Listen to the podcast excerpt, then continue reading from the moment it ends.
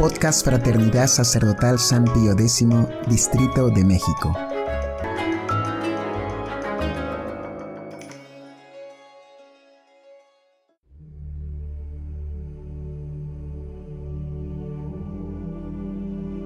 Hojita de fe número 38.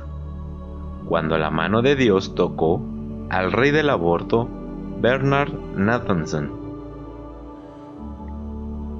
¿Qué puede llevar a un poderoso y reconocido médico abortista a convertirse en un fuerte defensor de la vida y abrazar las enseñanzas de Jesucristo? ¿Pudo más el peso de su conciencia por la muerte de 60.000 niños no nacidos o las muchas oraciones de todos los que rogaron incansablemente por su conversión? Según Bernard Nathanson, el popular rey del aborto, su conversión al catolicismo resultaría inconcebible sin las oraciones que muchas personas elevaron a Dios pidiendo por él. Estoy totalmente convencido de que Dios escuchó sus ruegos, indicó emocionado Nathanson el día en el que el arzobispo de Nueva York, el fallecido cardenal O'Connor, lo bautizó.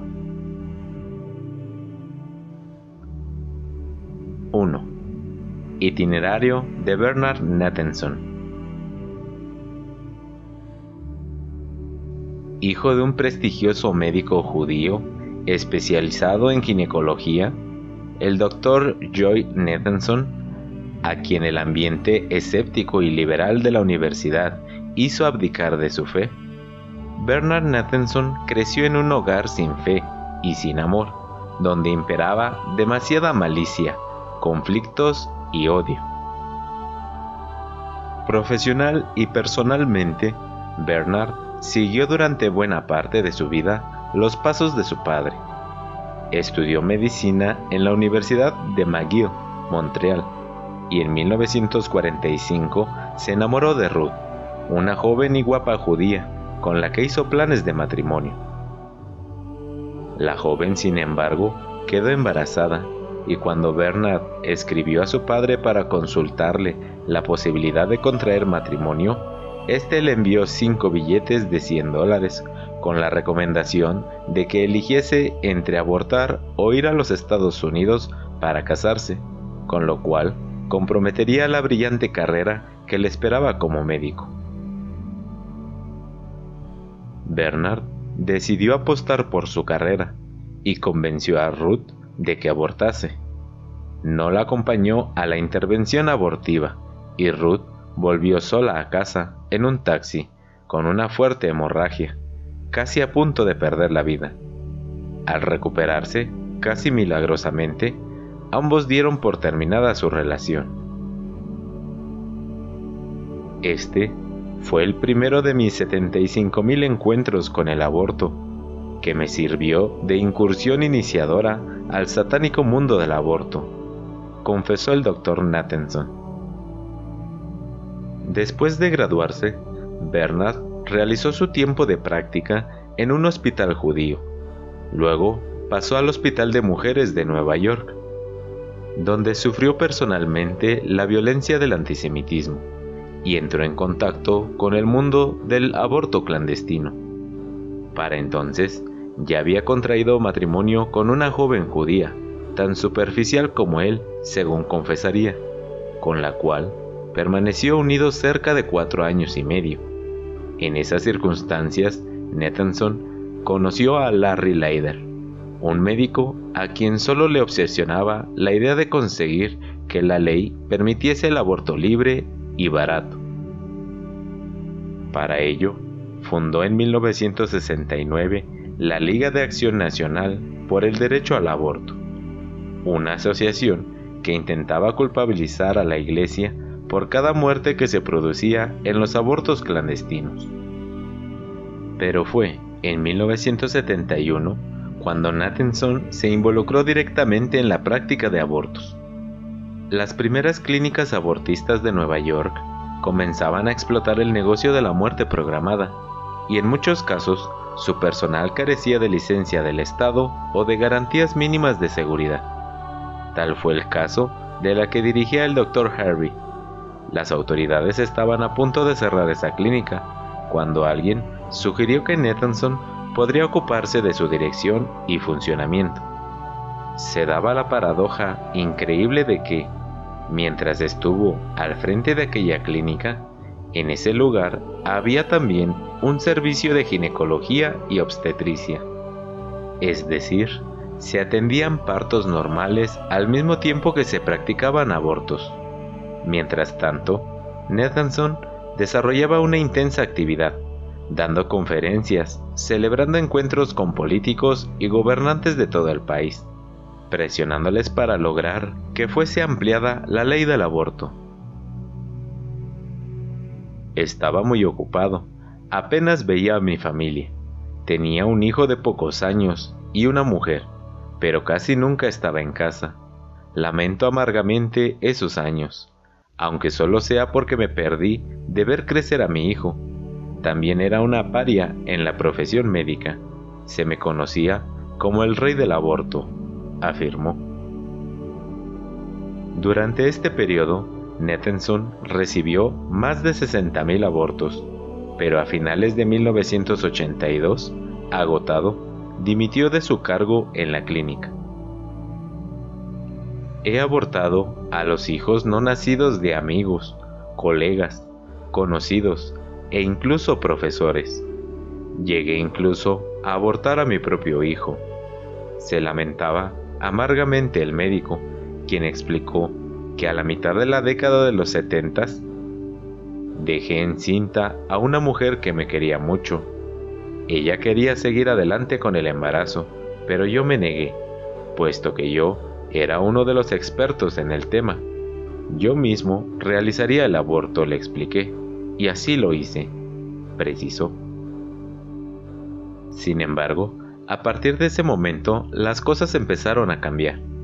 Dejó la clínica abortista y pasó a ser el jefe de obstetricia del Hospital San Luc.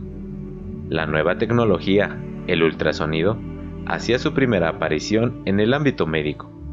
El día en que Nathanson pudo observar el corazón del feto en los monitores electrónicos, comenzó a plantearse por primera vez qué era lo que estábamos haciendo verdaderamente en la clínica.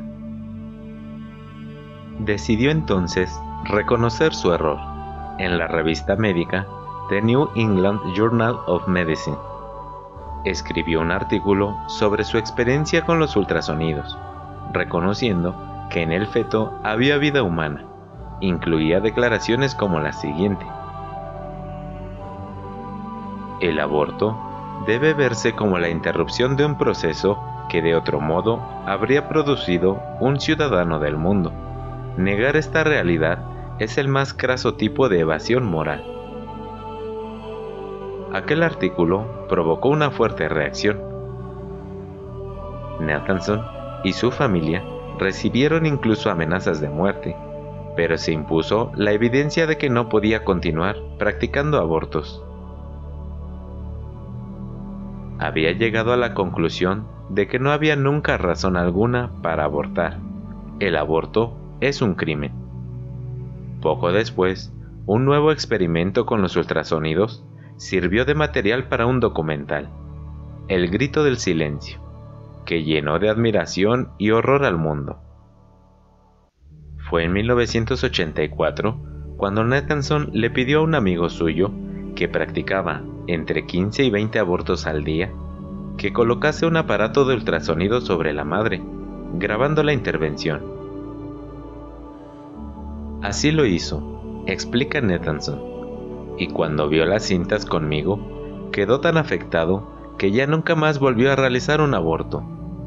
Las cintas eran asombrosas, aunque no de muy buena calidad. Seleccioné la mejor y empecé a proyectarla en mis encuentros pro vida por todo el país.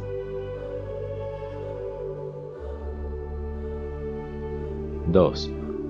Regreso del hijo pródigo. Nathanson había dejado su antigua profesión de carnicero humano, pero aún quedaba pendiente el camino de vuelta a Dios. Una primera ayuda le vino de su admirado profesor universitario, el psiquiatra Carl Stern. Transmitía una serenidad y una seguridad indefinibles. Entonces, yo no sabía que en 1943, tras largos años de meditación, lectura y estudio, se había convertido al catolicismo.